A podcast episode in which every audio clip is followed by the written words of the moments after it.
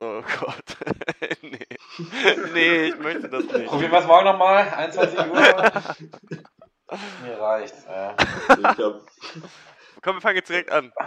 nee, Moment mal. Ach komm. Hallo und herzlich willkommen bei Dr. Peng. Von mir? Dr. Peng, Dr. Peng. Was soll das denn hier, ey? Meuterei auf der Bounty. Dr. Peng, Dr. Peng, Dr. Peng.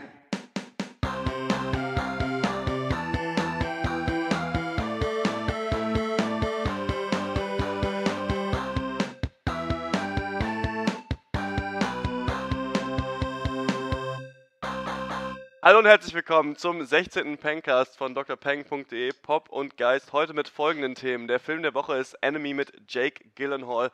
Danach reden wir über die neue amerikanische Fernsehserie Halt and Catch Fire. Und dann begeben wir uns auf The Island mit Bear Grylls. Mein Name ist Dr. Schwarz und wie immer rede ich mit Dr. Eck, Hallo. Dr. Snips Hallo. und Dr. Loco. Hallo. Ja, und den Anfang macht Enemy, der alte Film, könnte man sagen, von Dennis Villeneuve. Denn sein neuerer Film war Prisoners, ist aber bei uns vor Enemy rausgekommen. Ein bisschen verwirrend, aber Prisoners fand ich super. Den habt ihr ja, glaube ich, auch alle geguckt. Ähm, der ist letztes Ja. Jahr in die Kinos gekommen und Enemy Ja. jetzt diese Woche. Und basiert auf dem. Roman Der Doppelgänger von José Saramago. Und der hat auch einen äh, Literaturnobelpreis bekommen, wenn Wikipedia mich nicht getäuscht hat. Die äh, hauptsächlichen Schauspieler in Enemy sind Jake Gyllenhaal und äh, Melanie Laurent. Und die dritte habe ich äh, vergessen, aber Dr. Eck weiß, wie die heißt. Ja, Sarah heißt sie. Sarah Gardon oder so. Genau. Bloß Und, ähm, ausgesprochen. Dr. Snips kann uns ja mal erzählen, worum es in Enemy geht. Erzähl doch mal. Ja, gerne. Ähm, in Enemy spielt Jake Gyllenhaal. Spricht man das eigentlich so aus, Dr. Loco? Oder gibt's da eine Ja, also ich, ich, also ich habe da eine relativ vertrauenswürdige Quelle in Form von Ja Gildenhale, als er seines, Ah. seines Zeichens zu Gast bei Conan O'Brien war und äh, dort klamüserten sie dieses Mysterium des Aussprechens seines Namens aus, tatsächlich. Und ähm, ja, so spricht man es aus. Aber bitte. Sehr ähm, gut zu wissen. Also dann fange ich nochmal an. Äh, in Enemy, ich spreche ihn trotzdem anders aus übrigens, nur dass ihr das wisst. Äh, spielt Jake Gyllenhaal einen äh, leicht lethargischen Uni-Professor namens Adam, äh, der in einem sehr grauen Apartment wohnt und eine relativ lieblose Beziehung äh, führt zu einer hübschen blonden jungen Frau namens Mary. Äh, die Beziehung läuft immer ungefähr so ab, sie besucht ihn, sie haben sofort Sex und sie haut sofort danach wieder ab. Ähm, eines Tages empfiehlt ihm dann ein Kollege, sich einen Film anzugucken. Äh, der heißt, glaube ich, When There's a Will, There's a Way. Ja. Äh, in, das macht er dann auch und in diesem Film erspielt er einen Schauspieler, der genauso aussieht wie er, also wirklich exakt. Und dann, äh, nachdem er diesen Film geguckt hat, wird er nach und nach leicht besessen von der Idee, dass da draußen einen Mann gibt, der sein perfekter Doppelgänger zu sein scheint. Äh, er fängt an, ein bisschen zu recherchieren und findet dann irgendwann dessen Namen raus. Äh, der heißt Anthony Clare und wird ebenfalls gespielt von Jack Gyllenhaal übrigens. Und äh, nimmt dann Kontakt mit ihm auf äh, und auch mit dessen schwangerer Freundin, äh, die Helen heißt äh, und auch jung und blond und hübsch ist. Äh, und schlussendlich treffen sich die beiden dann tatsächlich in einem Hotelzimmer und stellen fest, dass sie wirklich exakt gleich aussehen, sogar dieselbe Narbe auf dem Bauch haben. Adam, dem Uni-Professor, den Jack Gyllenhaal spielt, der wird die Situation dann sehr schnell zu komisch und der haut dann sofort wieder ab.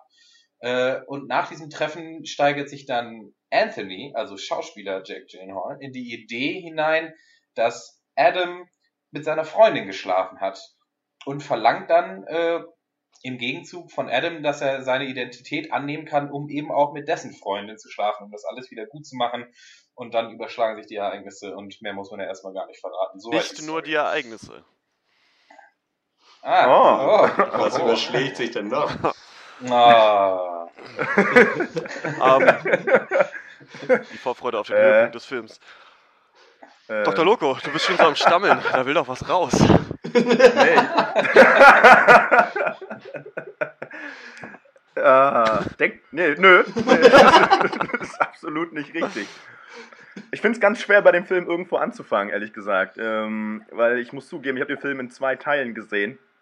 Ähm, also es war ein ganz anderer Film mit gleichem Namen. Also, und ähm, also ich sag mal so, die erste Dreiviertelstunde habe ich halt den Film geguckt, fand das auch alles gut anzusehen, finde halt, dass Jake Gyllenhaal äh, super gespielt hat.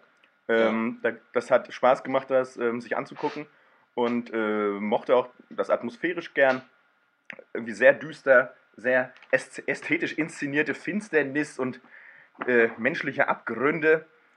Und, ähm, aber ich habe nichts von dem verstanden, was da äh, mir jemand mitteilen äh, wollte, muss ich einfach ehrlich Das gestehen. ich auch so, Und so ein bisschen. Als ich dann mal äh, eine, eine Pipi-Pause machte, habe ich dann doch das Handy mitgenommen und mal ein bisschen gegoogelt, irgendwie was dazu, weil ich mir dachte, so kann es nicht weitergehen.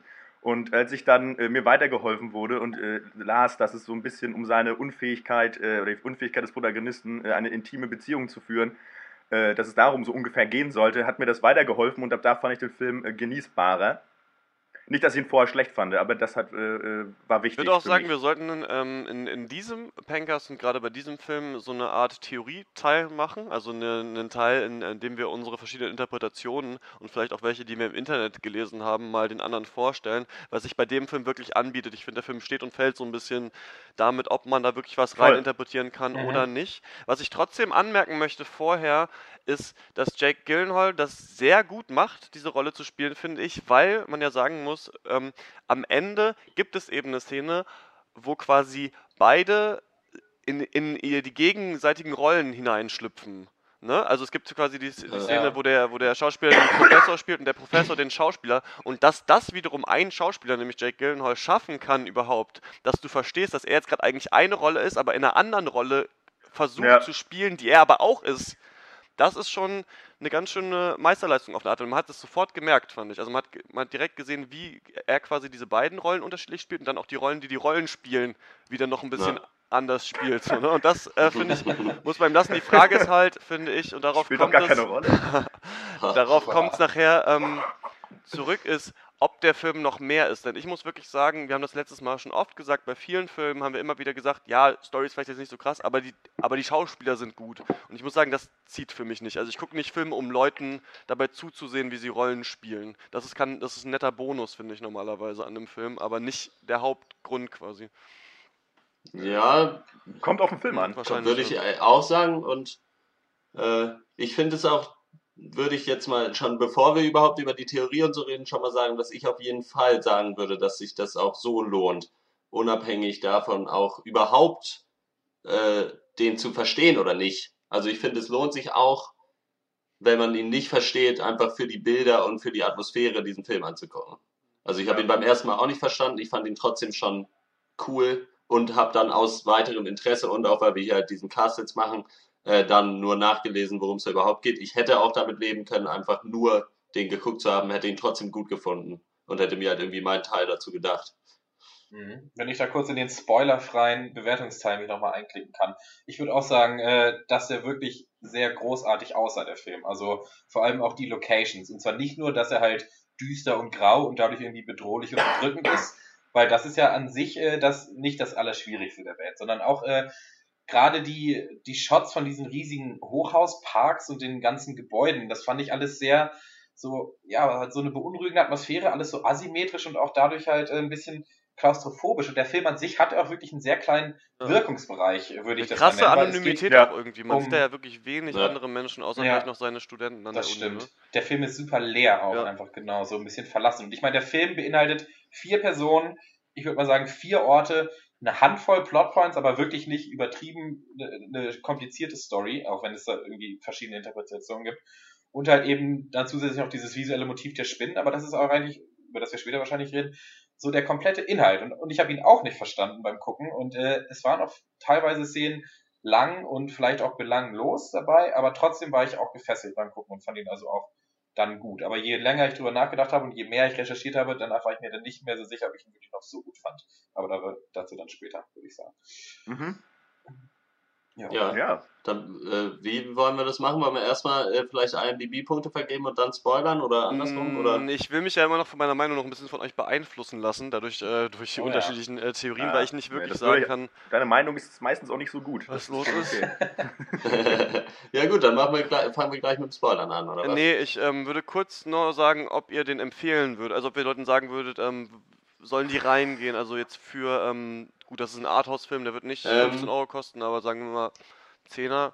So, Kino ähm, würde ich vielleicht sagen, ist gar nicht unbedingt nötig. Ich würde sagen, das ist eher mal ein Film für einen regnerischen Abend. Man hat nichts zu tun, liegt mit dem Laptop im Bett. Äh, Mhm. passt da, finde ich, besser als im Kino. Aber angucken auf jeden Fall. Ich, würde ich auf jeden Fall empfehlen. Okay.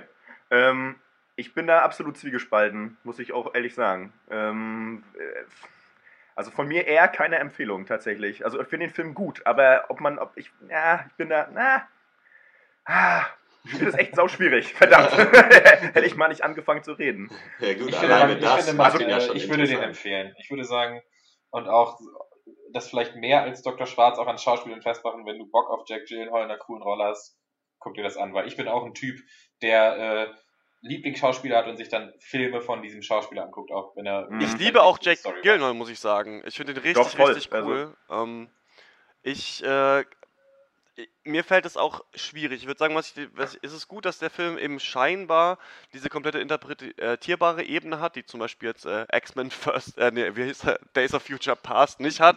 So, also oder viele Filme, die jetzt gerade rauskommen, so. Also das ist schon was, wo man ein bisschen überlegen muss. Was ich nur nicht wirklich weiß, ist, ob da wirklich was sehr Intelligentes dahinter ist oder doch nicht. Das äh, ist mir immer noch nicht klar. ich- Und deswegen kann ich ähm, nicht genau sagen, ob man quasi für die Message auch reingehen sollte. Man kann es nicht angucken. Ich finde, er hat nur schon auch krasse Längen. Also man muss irgendwie darauf klarkommen, dass da eine Situation einfach ewig ausgespielt wird und auch eben unter den Vorzeichen, unter denen sie sich zeigt, nämlich dass diese Doppelgänger-Sache eine bedrohliche Geschichte ist und es, da wird nicht gerade mit gesundem Menschenverstand an dieses Problem rangegangen, Nee, was nee, natürlich offensichtlich nicht, auch nee. klar ist, weil es vielleicht nur eine Parabel ist und so weiter. Also ich würde sagen, man kann den auf jeden Ja. Fall gucken.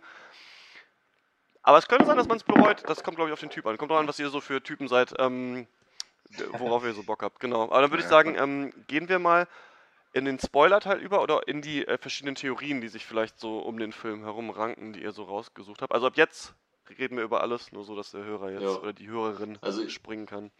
Ich würde immer mal vielleicht damit anfangen, dass ich äh, so, das steht und fällt erstmal damit, ob man der Meinung ist, dass halt Anthony und Adam, also die beiden von Jake Gyllenhaal gespielten Charaktere, ob das dieselbe Person sind oder nicht. Das ist erstmal so das Hauptding. Und ich denke eigentlich, da führt meiner Meinung nach kaum ein Weg dran vorbei. Ja, Es wird absolut. ja das sogar fast bestätigt am Ende des Films. Die Frage ist nur, Genau. ob Ja. sie dieselbe Person sind, ob es zwei Teile einer Person sind, ob es dieselbe Person zu verschiedenen Zeiten ist oder vielleicht eher so verschiedene Ebenen einer Person oder einfach wirklich nur dieselbe Person. Ich habe mich noch es. Das gefragt, ob nicht so das vielleicht ähm, es den Schauspieler nicht gibt und ähm, sich. Adam ist der Geschichtsprofessor, ne? Genau. Genau. Ja. Ob sich Adam nicht äh, in dieser komischen, ob er nicht in dieser seltsamen sexuellen Beziehung drin ist und vielleicht eigentlich mehr will und sich deswegen in so eine Parallelwelt reinträumt, wo er quasi jetzt an diese schwangere Frau mit einer potenziellen Familie heranrückt und dann aber quasi auch in der in diesem Randträumen äh, wieder rausgerissen wird, weil die auf einmal zu einer Spinne wird, weil vielleicht er, dass dann irgendwie Mutter-Issues sind oder sowas. Die, die, seine Mutter, ich weiß nicht, ob die ihn sehr doll kontrolliert hat, aber es wirkt mitunter so. Ob Ja, das wieder so zurückkommt, er, er eben doch keine Beziehung eingehen kann, aber ob es vielleicht doch um ihn geht und es die andere Person nicht richtig gibt. Aber ich finde, alle Sachen, ähm, die ich mir durchgelesen habe, machen auch immer nur so ein bisschen Sinn. Also man hört es dann und denkt sich so, ja, die, diese Idee Mhm. ist ganz cool, aber wenn wir jetzt Szene für Szene durchgehen, dann, dann passt die nicht so richtig. Kurz will ich noch sagen, der Film endet eben damit, dass, oder äh, am Ende der Höhepunkt des Films ist quasi, dass sie sich gegenseitig spielen und mit ihren gut, jeweiligen anderen Freundinnen äh, Mhm. zusammen sind. Und ganz wichtig natürlich, dass Anthony und Mary in einem Verkehrsunfall sterben. Genau, und dann ist halt ähm, der Uni-Professor quasi mit der Freundin vom Schauspieler, die von dem Schauspieler schwanger ist, zusammen. Und es wirkt so, als wären die jetzt auch wirklich zusammen und hätten sich damit abgefunden. Und sie hat so ein bisschen akzeptiert, dass er quasi gerade eine Rolle spielt, aber jetzt ist alles okay. Und dann ist sie im Bad und er redet noch mit ihr und geht ins Bad und auf einmal ist im Bad eine riesengroße, Übermen äh, überlebensgroße Vogelspinne. Und dann hört der Film auf. Also laut der Theorie, die ich ausfindig gemacht habe im Internet, sind die realen Personen Uni-Professor, äh, also Adam, und die Mhm. schwangere Freundin, ja? Mhm. Und, Sehe ich, ähm, sehe ich auch ja. so. Und Adam äh, fühlt sich einfach bedrängt in dieser Situation, dass er halt diesen Job hat, der ihm vielleicht nicht gut gefällt und jetzt bald Vater wird und in der Beziehung steckt. Und äh, Schauspieler Adam verkörpert den jung, äh, jüngeren, cooleren, äh, Motorradfahrenden, schauspielernden Adam, äh, der halt, äh, in den er sich halt reinversetzt, weil ihm, weil ihm halt die Situation, in der er sich befindet, eben weil er damit nicht zufrieden ist. Und äh, dass das quasi seit die, die jüngere, coolere Version ist von Adam, also das ist die Theorie, Ja. die ich und äh, dass er äh, in dieser Person halt eben auch sich in eine Affäre flüchtet mit einer anderen hübschen blonden Frau. Ähm, Aber die gibt's und auch. das wird dann. mh, Die gab es zu einer früheren Zeit mal vielleicht. Okay. Oder halt in dem Universum des, der, Ja. der ausgedachten Person gibt es die vielleicht. Und dass der Autounfall, in dem genau diese beiden Leute sterben, symbolisiert, dass er damit abgeschlossen hat.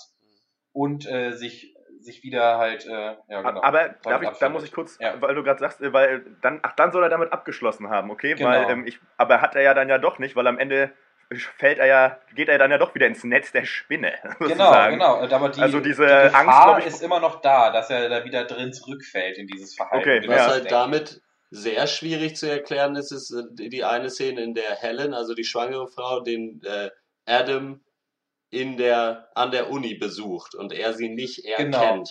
Das finde ich auch. Und das, äh, wenn man, wenn meine Theorie oder meine in Anführungszeichen Theorie stimmt, dann wäre das eine Szene, die ich auch schlecht fände, weil dich da der Film wirklich direkt anlügt und nicht nur irgendwas Mhm. versucht, äh, dir metaphorisch zu erzählen, sondern das ist einfach, dir werden falsche Informationen eingetrichtert. Und das finde ich, bei, das darf bei einem Film nicht sein, dass er dich wirklich aktiv verwirrt. Er darf, Ja, dir, aber er da- darf dich passiv verwirren, aber nicht aktiv Mhm. verwirren. Und das Aber Problem da ist, würde ich schon eher sagen, dass es dann eher so ist, dass das halt einfach was ist, was mit der Theorie nicht zu erklären ist. Aber was das jetzt nicht unbedingt heißt, dass die Theorie fa- so falsch ist, aber da, also das würde ich dem Film nicht unterstellen. Das, also so kam der mir nicht vor, dass der absichtlich falsch, also Mhm. Aber das muss ich aber krass bemängeln, weil ich finde, wenn ich einen Film gucke, dann habe ich auch schon den Anspruch, ihn zu verstehen. Und das Problem ist halt genau das, was auch Dr. Schwarz meinte. Man kann, wenn man dann die Theo so ein paar Theorien gelesen hat, kann man versuchen, sich einen Reim drauf zu machen, aber irgendwo haut es dann halt immer nicht mehr hin. Und genau diese Szene, die, bei der haut es dann eben, wie auch schon gesagt habt, Also- absolut nicht mehr hin. Und das finde ich, finde ich nicht gut, weil ähm, ich, auf eine Weise kann man sich nach dem Film noch stundenlang mit irgendwie äh, äh, Trivia und Theorien dazu beschäftigen, aber an sich habe ich schon den Anspruch, und das muss ein Film, finde ich, auch tun, äh, ja. eine Geschichte zu erzählen, die auch nachvollziehbar ist. Also- weißt du? also ähm, äh, ja. Ja, also die Theorie, die ich mir also auch im Internet gefunden habe und die ich mir dann halt quasi so rausgesucht habe, weil sie für mich auch irgendwie am plausibelsten irgendwie klang, so von dem Ganzen, ist das halt, also das erst da sind es quasi komplett dieselbe Person. Äh, und äh, das wird auch angeblich, ganz am Anfang sieht man ja zweimal, dass er so eine Vorlesung hält halt. Und einmal ist er da wohl sehr so zögerhaft, so eher so Adam-mäßig, irgendwie so halt ein bisschen äh, irgendwie unsicherer zugange und einmal relativ sicher, so eher wie Anthony. Oder heißt er Anthony? Ja. ja, ich glaube. Ja. Äh, und äh, das ist quasi genau dieselbe Person, die eigentlich mit Helen zusammen ist und Helen und die dann aber quasi betrügt mit der Mary. Und jetzt geht es quasi darum, dass er sich entscheiden muss, ob er sich für Helen entscheidet oder Mary. Und dann sind die, und die beiden sind halt jeweils so das, was dann so passieren würde, quasi. Und es befindet sich quasi zeitlich überhaupt nicht festgelegt, sondern es kreist halt um diese Entscheidung bei ihm. So bleibe ich mit meiner jetzt schwangeren Frau und mache mehr so die Familie und auch mit dem Schauspielerjob oder äh, mache ich das äh, mit die Professur weiter einen vernünftigen Job, habe aber diese Affäre mit dieser Mary und dann bin dann logischerweise nicht mehr mit der Helen zusammen und so. Und das ist quasi eher um diese Entscheidungsfindung auch bei ihm geht, so wer bin ich von diesen beiden Möglichkeiten, die es gibt. Also für ich stelle mir das so ein bisschen vor wie so Paralleluniversen, die aber Okay. über, sich überkreuzen auch gleichzeitig. Ja. Ja, ist halt irgendwie komisch, ja dass er Schauspieler auch, ne? ist, so, ne? Also der andere. Ich weiß auch nicht, das. Aber er war ja Mhm. nicht mal früher Schauspieler. Das ist jetzt halt sein cooles Ich, okay, der ist Schauspieler und das ist irgendwie so. Aber, coole Nee, aber kann doch, aber auch sein, dass er es trotzdem war, weil die Mutter sagt ihm in der Szene, der seine Mutter besucht, äh, du musst den Traum aufgeben, jetzt irgendwie ein Third-Rate-Actor zu sein und dir irgendwie Ah, okay. was Vernünftiges machen. Und dich auf deinen richtigen Job konzentrieren, quasi, ja. Genau, genau. Tja, also Mhm. ich denke Also mal, ich es kommt ist- man da nicht dahinter, auf jeden Fall. Ich meine, es ist schon auch klar, dass so jetzt dann so Paralleluniversen quasi, das, damit kann man alles erklären, weil das so breit irgendwie ist, ja. äh, dass man da vieles reinkriegt. Aber ich finde so diese Idee, dass es halt um darum geht, so was bin ich selber für eine Person? Bin ich eben eher dieser Motorradfahrende Schauspieler oder eher dieser eher langweilige Uniprofessor? So, was will ich eigentlich überhaupt? Dann finde ich Ja. es schon gut nachvollziehbar. Und sowas kann auch total bedrückend sein.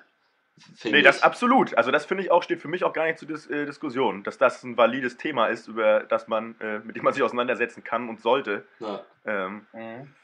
ähm, Das ist ja dann im, im Endeffekt, äh, auf eine gewisse Art und Weise derselbe Twist wie in Fight Club, ja. Das sind zwei Versionen einer Person oder beziehungsweise eine Person, die in, innerhalb einer anderen Persönlichkeit dann seine, seine ja, Lüste auslebt oder sein, seine Ja. Bedürfnisse.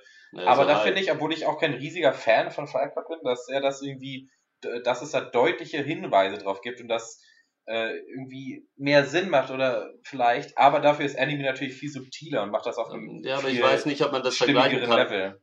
Weil Fight Club ist ja schon ganz eindeutig so multiple Persönlichkeiten. Ähm, was Ja. da nicht unbedingt der Fall sein muss für.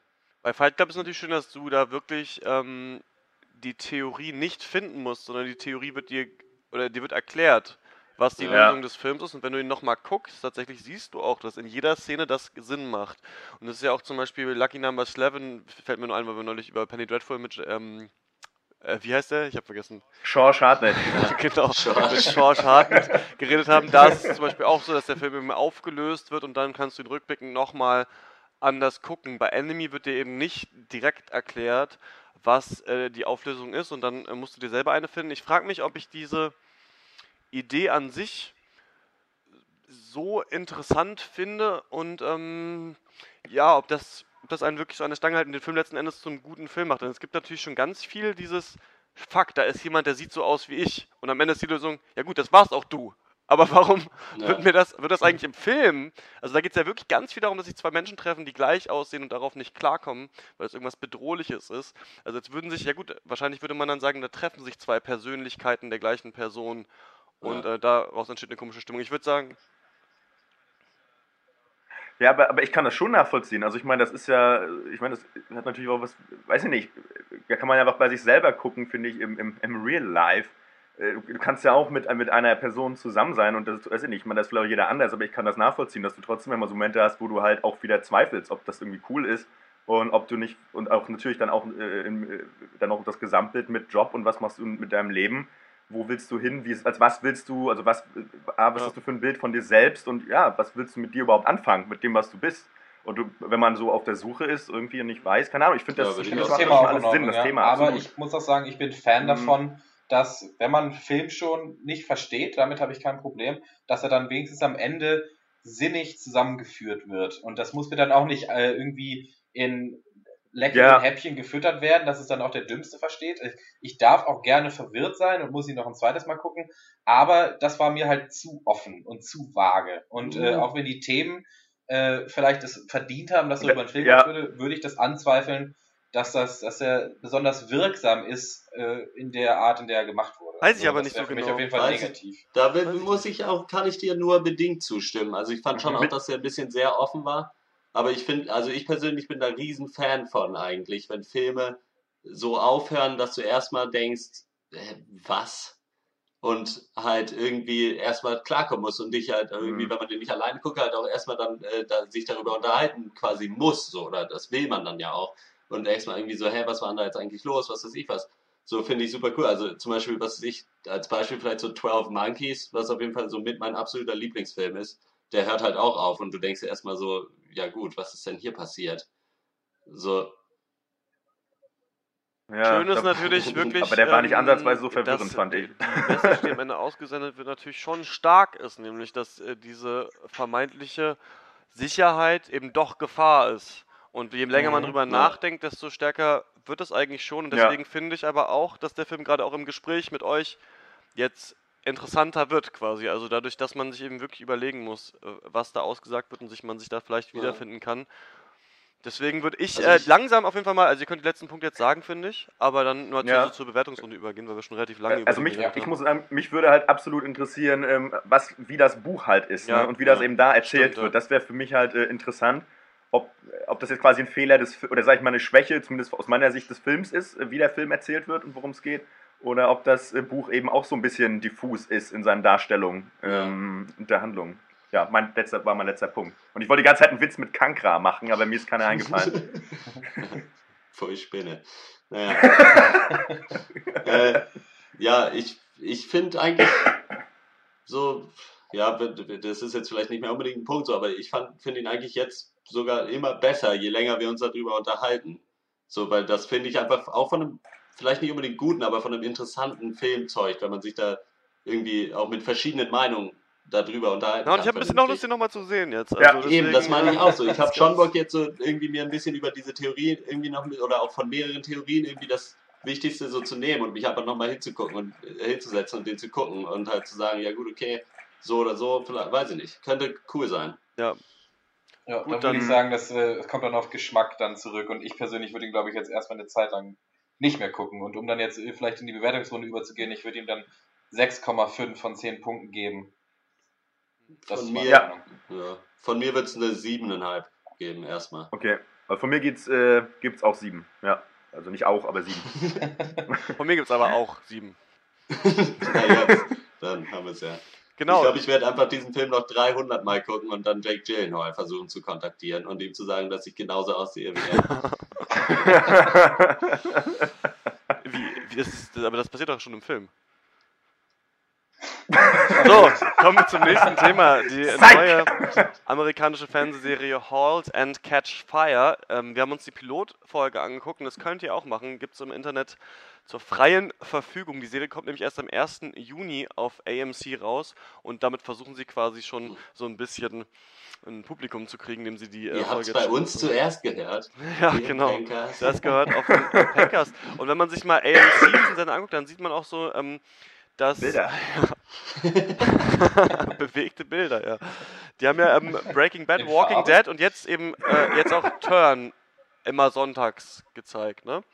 Und ähm, lustigerweise ist mir nochmal aufgefallen, dass Turn ja quasi in direkter Konkurrenz zu Game of Thrones läuft und deswegen eigentlich gar nicht so erstaunlich ist, dass es gerade nicht so sehr gut läuft, die Serie, über die wir mal gesprochen haben. Der nächste, nächste Cash Cow, auf die äh, AMC eben setzen möchte, ist Halt and Catch Fire. Und das ist eine Serie, die in den 80er Jahren spielt, zur Zeit des Heimcomputer-Booms oder kurz davor, kann man sagen. Und IBM ist gerade die Firma der Stunde. Und ähm, treffen quasi drei Charaktere, die so ein bisschen versuchen, IBM dann den Rang abzulaufen. Und der wichtigste ist Joe, der wird gespielt von Lee Pace. Und ähm, der wird euch wahrscheinlich bekannt sein aus den Hobbit-Filmen, nämlich als dieser K König der Dunkelelfen. Ja. Elben. Oh Der Gott, oh Gott, Elben. Auf Englisch heißt Oh. es Elf. Ne? Oh. Entschuldigung, aber der ähm, Äh. Thranduil. Thranduil. du weißt natürlich. Ja, sie ist- aber keine Computer.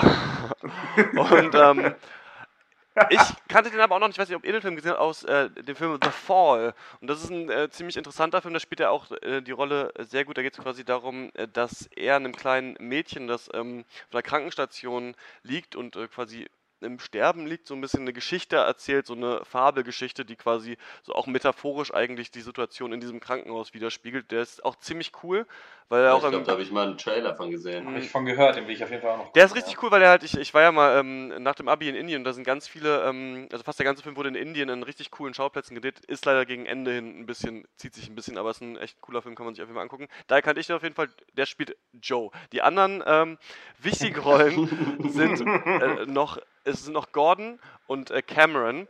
Und ähm, lustig ist, dass Gordon ist quasi der Computer-Nerd der Firma, in der Joe arbeitet. Und die versuchen quasi zusammen so einen IBM-Computer zu reverse engineeren, um dann ähm, ja so ein bisschen gegen diese Firma zu kämpfen. Was ich witzig finde, ist das Casting.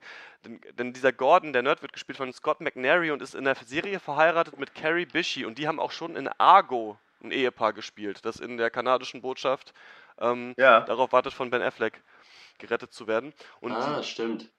und also Ja, haben wir quasi, ne, Joe, der, der den Plan hat, Gordon, der das Know-how hat, und dann brauchen wir noch jemanden, der aber eigentlich auch nur das Know-how hat, und das ist Cameron, und die ist von der Highschool oder ähm, Uni so eine der super, Highschool GmbH. genau, so eine super coole Punk-Rock-Nerd-Chick, irgendwie, die die ganze Zeit am Space Invaders Automaten steht und mit einer gezinkten ist Münze da der, der größte, zockt. der größte Und ähm, die wird quasi dann auch mit, ist, ist die dritte im Bunde quasi und zu dritt versuchen eben in dieser Firma IBM anzugreifen. Ich wollte euch mal fragen, wie ihr, was so euer Eindruck einfach von dieser Serie war. Ja, ich muss sagen, ich war zuerst mal skeptisch. Weiß ich auch gar nicht genau warum. Einfach nur so. so hatte ich irgendwie nicht Ja, so Bock, das zu ist ja- gucken, vorher schon. Und, äh, aber es ist halt gut gemacht. Ich meine, man muss halt sagen, die haben da schon, glaube ich, ordentlich Kohle auch reingepumpt. So, und von der Production Value her ist es auf jeden Fall gut. Also, es ist gut gefilmt. Die Schauspieler liefern ganz gut ab eigentlich. Und auch so atmosphärisch funktioniert es eigentlich. Bei mir war so die Krux, dass es mich irgendwie einfach nicht interessiert. So Ja, dieses, das ist auch mein vor großes 30 Problem. Jahren Ja. wurden mal Computer gebaut, so get over it. Also nicht. ich, das fasst es schon jetzt, Das finde ich, eigentlich so generell mit historischen Ereignissen zusammen, so, meiner ja. Meinung nach. Das ist auch mein, also ganz kurz, weil du es gerade genauso gesagt hast. Ich finde, die Schauspieler sind super. Das ist super, also na vielleicht Cameron, also dieses coole junge Mädchen, Ja, ist halt ein bisschen sehr. Klischee-Charakter, Ja. weil direkt in der ersten Szene ähm, wird die von der Hauptperson ähm, Joe gepoppt im, Hinter, im Hinterzimmer dieses Automaten-Casinos und er sagt dann, er will sie ja eigentlich für diesen Job kriegen und sagt dann so quasi, ähm, nur weil wir jetzt Sex hatten, heißt das nicht, dass du den Job kriegst und sie dreht sich um und sagt, So you're not in love? Und das weiß ich, weil ich diese Szene fünfmal geguckt habe, weil ich das Intro so cool fand, das genau danach anfängt und ich diesen Track immer wieder hören wollte. Dann musste ich mir das immer wieder angucken. Das fand ich sehr äh, schlecht, äh, also den Charakter quasi da schlecht gezeichnet. Aber ich Ja. finde auch Joe, also Lee Pace, ne, der hier der, der Elbenkönig, Ja. der macht seine Rolle super. Ich finde, der ist richtig toll, der, der hat tolle Dialoge, der wirkt richtig cool. Aber ich muss mir auch die ganze Zeit denken, ey Leute, es interessiert mich ein Shit, was ihr da irgendwie für Computer gebaut habt damals und dass das ein krass umkämpfter Markt war und ey, weiß ich nicht so richtig, was das, was Ja. das irgendwie beim, im Fernsehen verloren hat. Achso, äh, wie heißt der? Heißt der Lee Pace Ja. oder Page? Äh, Pace wird's geschrieben. Le Pace. Leberthranduel. Na gut. so nenne ich ihn. Naja, auf jeden Fall. Äh, ich fand, ey, okay, Dr. Eck hat es schon einfach super zusammengefasst, oder nicht zusammengefasst, aber hat das Stichwort gesagt. Ähm, es ist, hat, interessiert mich halt auch echt nicht die Bohne. Ähm, ich hatte von Anfang an auch da äh, wirklich kein großes Interesse dran irgendwie und dann kamen halt die Charaktere. Ich, das ist gut gespielt, das ist alles super gefilmt, sieht cool aus und in dem Sinne kann man sagen, also man verschwendet auch nicht seine Zeit damit, wenn man sich das anguckt. Aber ich würde, bei mir wäre es schon so, weil ich finde, dass alle Charaktere völlig generisch sind, äh, völlig überzeichnet. Wir haben halt den Protagonisten, der halt so ein mega cooler äh, Schnieker, Slicker, irgendwie Karrierist ist, der halt auch so visionär ist und dann halt diesen nerdigen, äh, äh, nerdiges Helferlein Daniel Düsentrieb mit seiner Familie, den er halt da irgendwie anspornt, irgendwie doch an seine Fähigkeiten zu glauben. Und ganz ehrlich, ey Leute, das kombiniert mit der Story dahinter, das ist wirklich, ne, also für mich gar nichts, kann ich nicht empfehlen. Also, Also ich sagen. würde vor meiner Nicht-Empfehlung, bevor wir Dr. Snips auch endlich mal zu Wort kommen lassen, äh, würde ich ein bisschen äh, unter Vorbehalt nehmen, weil es schon auch sein kann, dass es noch cool wird mit mehr Folgen. So, Aber, aber wenn, ich mir eine, eine, wenn ich mir ein Business-Drama angucke, gucke ich mir halt Madman an. Also da äh, ist es für mich mein Bedarf gedeckt. Ah, hier ist schön äh, Feuerwerk an meinem Fenster, das heißt, das ist alles schön mit auf der Spur. Das höre ich auch, ja. Da kommt einfach einer gegen, oder? Bei, mir ist es auch hart. Wir haben gerade einen Jahrmarkt um die Ecke. Also, Schausteller äh, sind in der Stadt. Ein Kleine bisschen Flavor zum Bankers. Also keine Sorge, es schießt keiner auf uns. Gott, oh Gott. Also Okay, ich stehe anscheinend als einziger auf der positiven Seite. Ich fand es, ähm, ich fand die Serie zum Ende hin richtig, richtig gut. Obwohl ich auch nach der, nach den ersten 10 bis 15 Minuten nach der Exposition die Serie auch nicht mögen wollte. Das gebe ich zu. Weil die Charaktere mich nicht angesprochen haben, die waren überzeichnet, die waren klischeehaft. Aber ich würde euch trotzdem mit, davon überzeugen wollen, dass man das weitergucken kann. Zumindest noch ein paar Folgen. Ich finde, die Se- Serie wurde minütlich besser und die größte Stärke, meiner Meinung nach, ist dieses 80er Jahre Computer-Setting, was ihr langweilig fandet. Dann dadurch wird das alles so für mich glaubwürdig, weil wenn jemand sagt, reverse engineer mal einen Computerchip, dann hacken wir das und bauen unseren eigenen Computer. Wenn man das in 2010 sagt, dann, dann lache ich, weil das so unrealistisch alles ist. Aber damals waren Computer noch Rechenmaschinen. Das passiert auf so einem mechanischen Level. Ich konnte das, ich habe mir das abgekauft, dass sie das so machen. Und ja, die Charaktere sind noch nicht der Hammer, aber ich finde sie nicht hoffnungslos kacke und ich finde, sie haben Potenzial. Und, ähm, und mein größtes Argument ist eigentlich, ich bin ziemlich sicher, dass diese Serie so als Marathon ausgelegt ist, ja, und nicht als Sprint. Das wird keine zehn Folgen Serie, das wird mehrere Staffeln. Die wollen sich ein Universum aufbauen, in dem die dann spielt. Und das, das Pacing, die Geschwindigkeit, die wird langsam sein. Aber ich glaube, weil AMC auch ein verdammt gutes Resümee hat, dass sie das hinkriegen, dass sie die Char- Charaktere vernünftig entwickeln, vielleicht hier und da noch ein bisschen angleichen, noch ein bisschen äh, runter, also so ein bisschen zügeln vielleicht, dass diese total überzeichneten Charakteristiken nochmal runtergeschraubt werden. Ich glaube, dass, dass sie das hinkriegen und ich glaube, dass sie da so ein vernünftiges Serienuniversum sich zusammenbauen können. Und ich war auch am äh, gegen Ende von der Story da in, in Südtexas, diese gerade boomende Computerbranche, also mich hat das äh, gefangen ziemlich. Also ich werde das auf jeden Fall weiter gucken und von mir gibt es auch eine klare Empfehlung. Okay. Ähm, ja.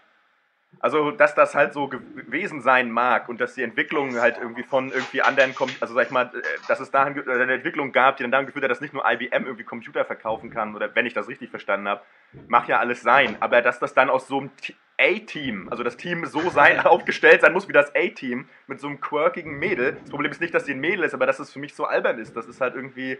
Und dann irgendwie wird die da vorgestellt und der Chef sagt natürlich, oh, oh Gott, so, was will sie hier irgendwie so ungefähr? Ach, das ist doch, äh, weiß ich nicht. Also, na, ihr merkt schon, äh, was Aber die Serie angeht, bin Pilot, ich wie ne? Es ist Teflon. nur der Pilot. Ja. Und wenn du Das muss die ich auch Serie geht vielleicht sechs Staffeln. Also und das Ja, kann, aber da, da gibt es ja. noch Raum, dass sie, dass sie sich noch, dass die noch angepasst werden, diese Charaktere. Ja, Glaub ich aber schon. ich, Aber ja, Es geht natürlich darum, jetzt aus dem Pilot eine äh, Meinung rauszubilden und zu sagen, wird das was oder nichts, was natürlich schwierig ist, aber mittlerweile vielleicht gar nicht so schlecht funktioniert heutzutage, wo das Niveau bei so Serien ganz gut ist und wir auch viele Pilots Ja. jetzt äh, sehen, wo wir wissen, die Serie ähm, wird jetzt auch produziert.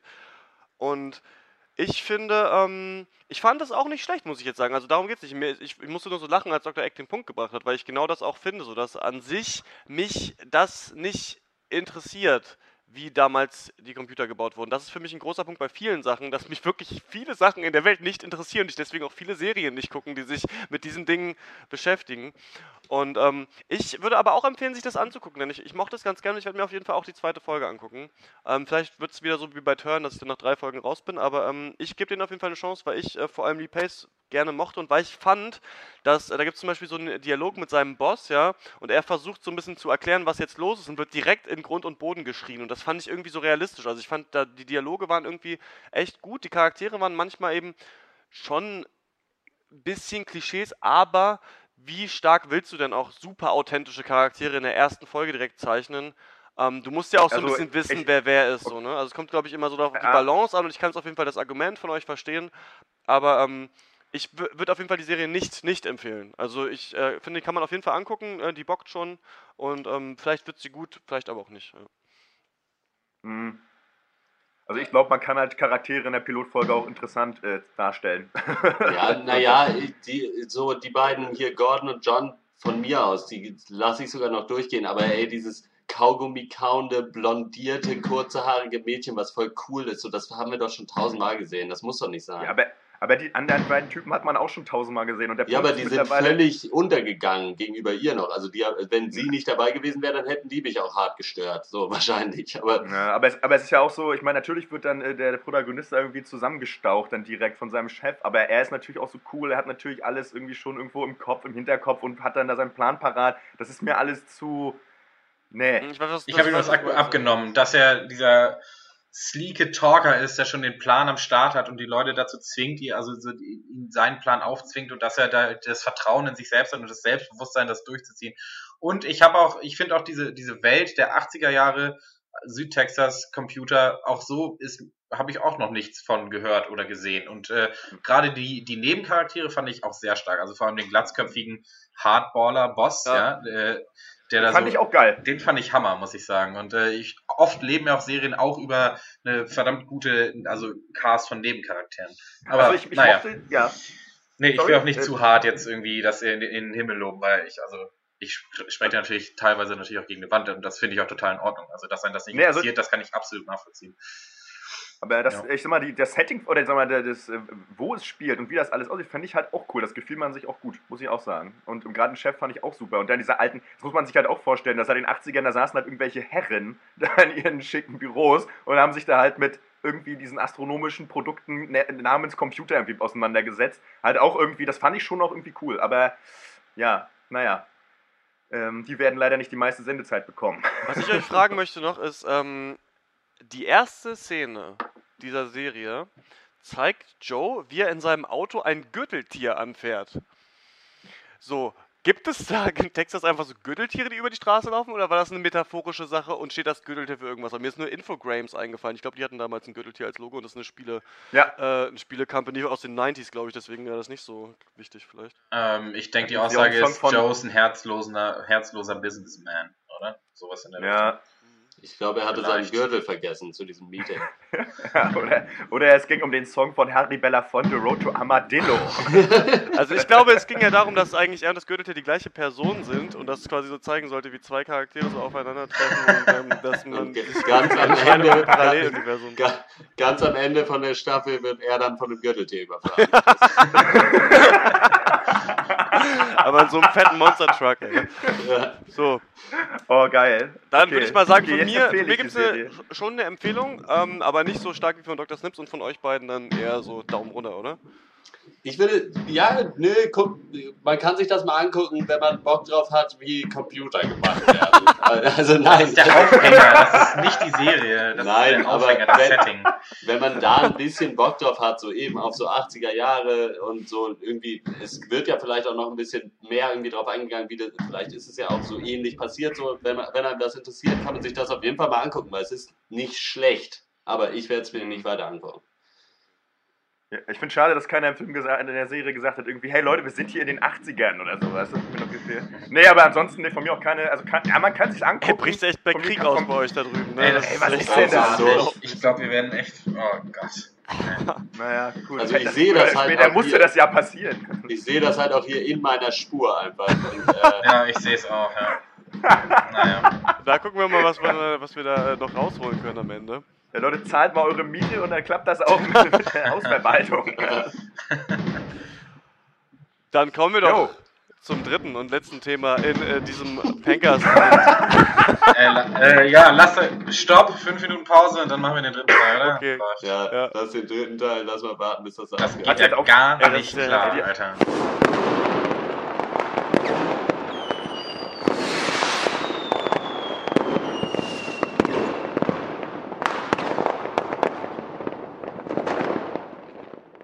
Ja, dann kommen wir doch äh, zum dritten Thema in diesem Pankers und das ist äh, The Island with Bear Grylls, einer neuen Show. Ähm, ich wollte gerade sagen, einer neuen Survival-Show, aber es ist eigentlich eine Survival-Reality-Show. Und sowas wüsste ich gar nicht, ob ich das schon mal gesehen habe. Ähm, Dr. Eck, erklär doch mal, was es ist. Also folgendes: 13 Briten werden auf von Bear Grylls irgendwie zusammengesucht. Ich weiß nicht wie da, ich glaube, man musste sich bewerben. Äh, und werden auf einer einsamen Pazi pazifischen Insel abgeladen. Einfach nur, die haben also ein paar Ressourcen dabei, irgendwie Trinkwasser für einen Tag und irgendwie ein paar Macheten und ein paar Messer. Und irgendwie ein, paar, und ein bisschen so Medizinzeug, aber nicht allzu viel. Und müssen da einfach die, äh, einen Monat quasi überleben. Und die Leute kennen sich vorher auch nicht. Die hatten irgendwie einen Tag so Crashkurs Survival Training und ansonsten nix und die kommen aus allen Lebenslagen und Altersgruppen. Also ich glaube, der jüngste war so 20 oder so, wenn ich mich recht erinnere. Und der älteste war so ein 70-Jähriger. Und halt alles dabei. Ein Typ, der irgendwie eigentlich in einem Callcenter arbeitet und äh, dieser 70-Jährige war früher mal ein Polizist gewesen und ein Neurologe und äh, dies und das. Also alles Mögliche wirklich relativ gut auch irgendwie, hatte ich das Gefühl, so durch die Schichten durch. Von allem ein bisschen was dabei. Und Ja. was auch noch interessant ist, ist, dass äh, einfach drei von diesen 13 so eine, auch so einen Kamerakurs gekriegt haben und halt einfach Kameras mitgekriegt haben auf diese Insel und die filmen quasi alles selber. Die, äh, Ja. die Leute. So, also drei von denen filmen das, sind aber auch, wechseln sich halt auch ab und so sieht man auch ganz gut. Das funktioniert auch ganz gut. Also ich weiß nicht, wie, äh, ob man da in irgendeiner Weise ein bisschen auch angelogen wird oder so, aber es sieht auf jeden Fall so authentisch aus, finde ich, auch visuell, dass sie das da selber filmen. So. Schon. Und ansonsten haben wir dann halt so das klassische Survival-Ding halt. Die müssen halt Wasser finden und Feuer machen. Könntest und du kurz finden. erklären, wer Bear Grylls ist? Äh, da gebe ich vielleicht eher an unseren Dr. Peng Bear Grylls Spezialisten Dr. Loco ab. Ja, also ich bin ungefähr das, was Bear Grylls angeht, was Bear Grylls in puncto Survival ist. Ein, äh, ein Vollprofi. äh, ja, das ist halt, äh, Bear Grylls ist halt erstmal ein geiler, geiler Typ, der, der halt irgendwie mit 18 auf den Mount Everest gestiegen ist. Das sagen sie auch immer im, zu, äh, im Intro zu seiner äh, äh, Serie, mit der er berühmt geworden ist, Man vs. Wild. Irgendwie, keine Ahnung, with 18, he climbed Mount, the Mount Everest and was served four years in the British SAS. War halt in so einer britischen Spezialeinheit für vier Jahre. Und, äh, und ansonsten irgendwie begibt er sich, glaube ich, an die unwirtlichsten Orte der Welt und versucht da halt zu überleben, gefolgt von einem Kamerateam. Und es gibt Leute wie mich, die finden das total klasse, wenn sie zu Hause sitzen mit zwei Pizzen, der, irgendwie Palette Dosenbier, Schachtel kippen und sich das halt angucken, wie andere Leute es schwer haben, Essen zu finden und eklige Sachen essen. Und ähm, herrlich. Ja, das ist Bear Grylls. Ja, und Held. äh, aber jetzt in dieser neuen Guide. Serie quasi äh, versuchen ja dann wirklich diese äh, Dosenbier trinkenden Vollidioten, wie du auch einer bist, da mal äh, ihr Glück in der Natur. Und dann können wir wieder zurück ins Studio zu Dr. Eck, der noch ein bisschen mehr darüber erzählt. Ich halte mich jetzt ein bisschen raus, ich, ihr spielt euch einfach die Bälle über Bande zu. Ich bin Bande. Richtig. Du, du bist die Bande. Äh, alles klar. Mhm. Ja, genau, wie schon gesagt, also diese, das sind halt wirklich, die sind aus einem Le Lebenslang, stellen sich auch in der ersten Folge teilweise selten dämlich an. Also die versuchen halt, ich meine, die denken sich, äh, die denken sich halt, ja gut, wir sind jetzt hier krass Survival, so, wir haben irgendwie jetzt einen Bogen gebaut und ein Holz und versuchen das so lange zu drehen, bis da eine Asche ist. Währenddessen ist halt 36 Grad und der eine Typ hat die fetteste Hornbrille der Welt auf. So, du denkst ja, also, wenn der einmal falsch guckt, dann brennt der Urwald.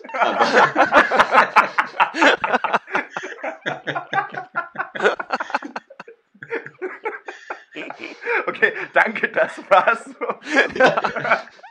okay, ja, Nee. geil. Genau. Äh, und ich muss sagen, mir ist die erste Folge erstaunlich gut reingegangen. Weil einfach die Typen irgendwie, diese 13 komischen Briten, irgendwie sind die witzig. So. Und so von dieser Harmonie auch erstmal so 13 Männer auf einer Insel. Innerhalb von fünf Minuten benehmen sich alle wie Teenager. Weil sie halt einfach irgendwie Ja, keine gesellschaftlichen Zwänge mehr haben und äh, machen die ganze Zeit irgendwelche dummen Witze und äh, benutzen die ganze Zeit unzünftige Wörter. und, ja. Und, also und aber 50 irgendwie äh, funktioniert die Gruppe so. Da ist irgendwie eine Chemie da zwischen diesen 13 Leuten und das ist irgendwie sympathisch, Ja. das anzugucken. Fand Es ich. war auf jeden Fall kein nerviges Drama am Start, zumindest bis jetzt noch nicht. Äh, die du? Ja, weil keine Frauen dabei sind, ne? Ja, äh! Das war halt Jetzt los. Unfass, unfassbar.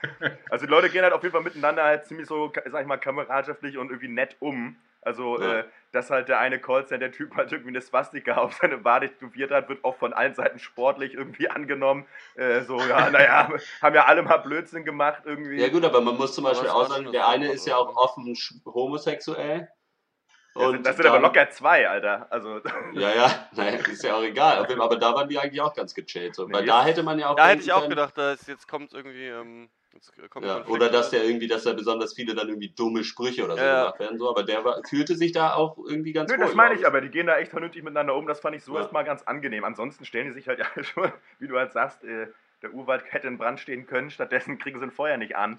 Ähm, Ja. äh, ja, man stümpern da irgendwie auf hohem Niveau rum. Aber das äh, ist ganz Ich lustig finde das Schönste an der Serie, ähm, dass Bear Grylls, der ja selber Survival-Experte ist, überhaupt gar nichts mit dem zu tun hat, was äh, passiert in dieser Serie. Also Ja. er, er fährt Er ist der Leute Erzähler, er mit einer coolen, ja. genau, er fährt Leute mit einer coolen Ja. Sonnenbrille auf diese Insel und sitzt danach einfach nur in so einem Urlaubsressort und erklärt uns ungefähr 15 Mal, dass es jetzt sehr wichtig ist, Wasser zu finden, weil das Wasser bald alle ist und der Mensch Wasser zum Überleben braucht. Das habe ich auf jeden Fall mitgenommen und gelernt aus dieser Folge, dass äh, wenn das Wasser alle ist, muss man Wasser finden, sonst hat man kein Wasser mehr. Und ähm, Ja. das finde ich ganz herrlich. Und ähm, ja, Dr. Snips. ich ganz lustig, Dr. ganz, Loco. achso, Dr. Nee, Dr. Dr. Snips, hau raus. Dr. Schwarz. Ja, ich, ähm, die Serie ist natürlich total belanglos, absolutes visuelles Ja. Fastfood. Das, also da brauchen wir uns nicht drüber zu unterhalten. Ich find, fand das auch sehr lustig, muss ich sagen. Und ich würde da auch Dr. Eck zustimmen, dass sie, also irgendwo muss da ein Jungbrunnen sein auf der Insel. Auf jeden Fall sind die sofort alle wieder 18 und machen, fangen nur noch dran, Witze darüber zu machen, wer als erstes seine Eier ins Trinkwasser hält. Ja? Und solche Sachen. Äh, und aber äh, so lustig wie die Leute waren, fand ich, hat die so, haben so die, die, vielleicht die Editors der Serie auf jeden Fall haben mich nicht so überzeugt, weil da, da, das Hauptproblem ist, dass dieser peinliche Callcenter-Typ, der wahrscheinlich nicht mal auf einem Campingtrip überleben würde, ja, dieser total unfähige Ja. Muttersohn irgendwie, der hat diesen Hauptpersonen-Edit bekommen in dieser Serie. Der war so ein bisschen der rote Faden. Und das war schon irgendwie auch der größte Idiot, fand ich. Das ist ja auch der mit dem, Absolut. mit dem äh, äh, Swastika-Tattoo. Ich sag dir aber auch, das ist Private Paula. Da gibt's noch richtig Beef, glaube ich, untereinander. Weil er, man sieht ihn eigentlich in allen Aufnahmen, Ja, wie er irgendwo schwitzend irgendwo pennt. Naja, er macht halt auch am wenigsten. Ja, Ja. klar. Und was ich ganz schlimm fand, war dieses, äh, diese, dieses Gelaber, was sich ja auch durch die Serie gezogen hat von Bear Grylls, ob der moderne Mann noch auf Ja. einer Insel überleben kann. Ja, ob der moderne britische Mann noch das Zeug dazu hat, ein scheiß Feuer zu machen mit Ja, zwei Stück ja. Holz. Also was soll das? Also Stimmt schon. man könnte, man könnte hier vier Doktoren des Pencast auf eine Insel schicken und wir hätten, weiß ich nicht, hätten wahrscheinlich am zweiten Tag Leute für eine Grillparty eingeladen.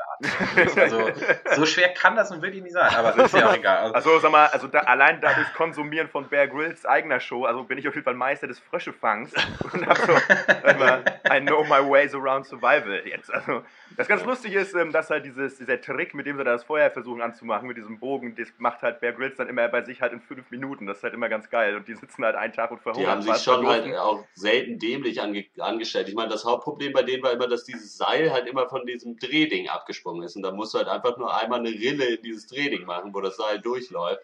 Ja, du zum musst Beispiel. halt den Nippel durch die Lasche ziehen. Ja, ich wollte es gerade sagen, ja, an der kleinen Kurbel ganz nach umdrehen. Also scheint auch am ersten. Tag äh, ist auch so die Meinung, ja gut, das mit dem Feuer und dem Wasser und das alles, das machen wir morgen. Jo, Ja, jo, aber morgen das sind, das sind halt auch wieder die 18-jährigen Jungs. Aber Naja, so, ach, guck mal, erstmal wir haben es bis zum. Strand geschafft, erstmal ab ins Wasser. Der Ich erste mal direkt ganz von der kurz- Qualle Ich gestochen. mal, ja, das war so lustig, aber deswegen möchte ich euch noch mal ganz kurz, kurz fragen, dann, dann jagen sie ein Krokodil. Ähm, meint ihr Ja. wirklich, dass es eine Chance gibt, dass das tatsächlich so passiert? Also wie das, das erzählt wird? Nein, ist nein, nein, nein, nein, nie keinen im Leben. Fall, oder? Also da ist doch wirklich ein Kamera. Also, dass sie das selber filmen, da, da würde ich mich vielleicht hinterstellen. Aber wenn der nicht in maximal 10 Minuten reich wäre, denn ein ärztliches Team bereitsteht, dann wird einfach dieser Sender verklagt. Ja, Aber, es- irgendwo ja, auf der. Insel wird da schon äh, ein Haus stehen, wo, das sie da hingebaut haben, wo halt ein Ärzteteam mit Hubschraubern, was Ja, weiß ich, was alles Das, ist. da, also da bin ich ja. auch fest von ausgegangen, weil ich glaube, von diesen Survival-Noobs äh, würde sonst keiner irgendwie sich mit einem Krokodil duellieren. Also das würde ich mal stark vermuten.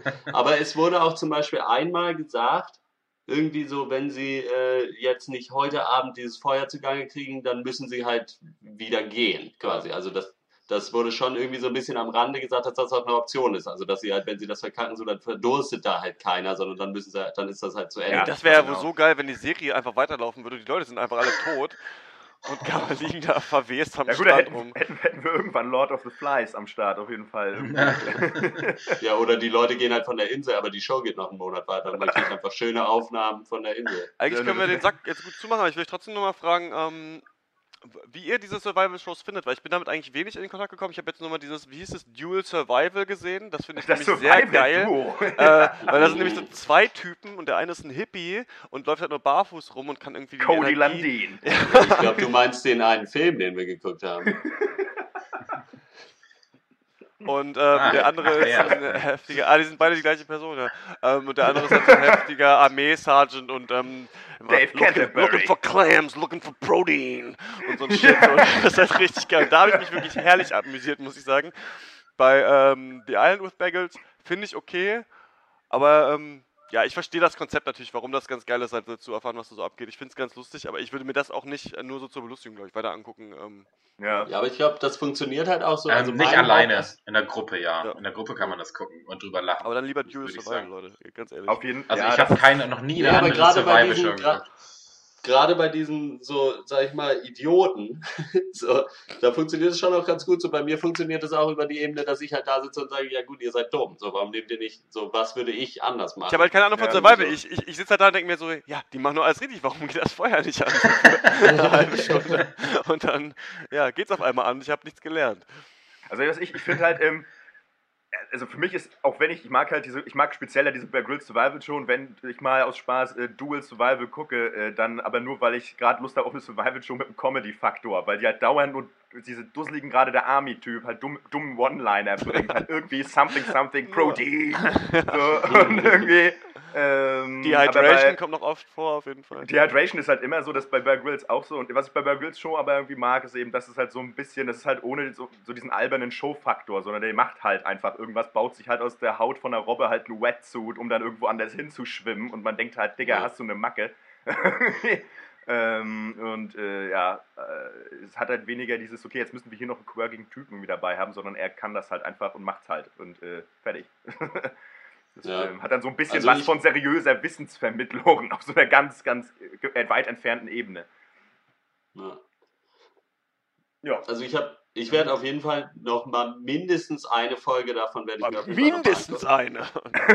Ja, naja. Also es kann Lass halt es auch anderthalb sein an einem guten Tag. Ne? Ja, Es ja. kann halt auch gut sein, dass da äh, in der Mitte der zweiten Folge irgendwann so persönliches Drama unterhalb der Gruppe anfängt. Da habe ich halt überhaupt keinen Bock drauf zum Beispiel. Ja. Und sobald das passiert, wenn sich da zwei irgendwie in die Haare kriegen, weil der eine auf, auf dem Laub Und der andere Friseur ist. hat, ja, so, dann ist sofort vorbei auf jeden Fall.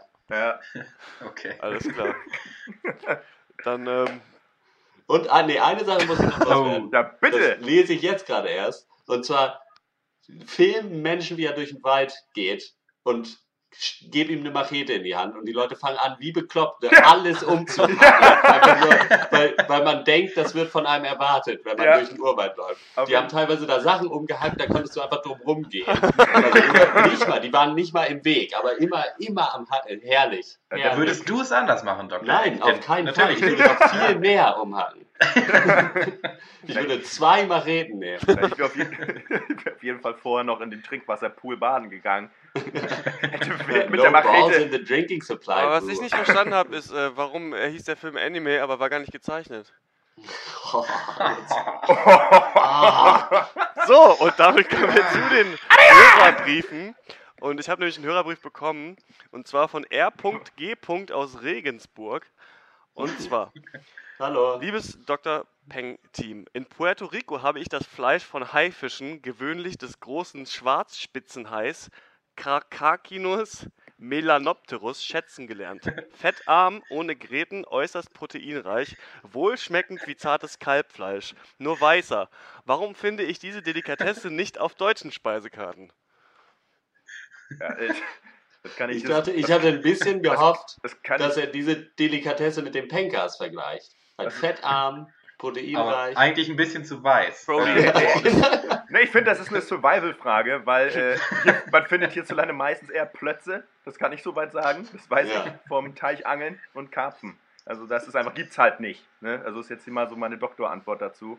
aber Ähm, trotzdem freuen wir uns natürlich über jeden Brief. Also ich Ja. würde natürlich, ich würde halt sagen, dass der vielleicht die Speisekarte, dass der vielleicht die Speisekarte nicht genau gelesen hat, denn Heringshaie werden hierzulande auch äh, Karbonadenfisch, Kalbfisch oder Seestör genannt. Und Ach, Hammerhaie oft fälschlicherweise als Schwertfisch oder Thunfisch bezeichnet. Und den Mhm. Dornhai äh, genießen wir geräuchert. In Aspik oder Gelee als Seeaal. Ja, also das wollte ich mal sagen. ja gut, das ist ja dann Und wohl seine geräucherten. Bauchlappen, äh, die als Schiller locken, ne? Und deswegen kann Ist- natürlich sein, dass man dann den Hai sucht, aber äh, vor lauter Fischen den Hai nicht sieht. Ich dachte immer, Seeaal, ich dachte immer, Seeaal wäre der Ex von Heidi Klum. ja, verdammt.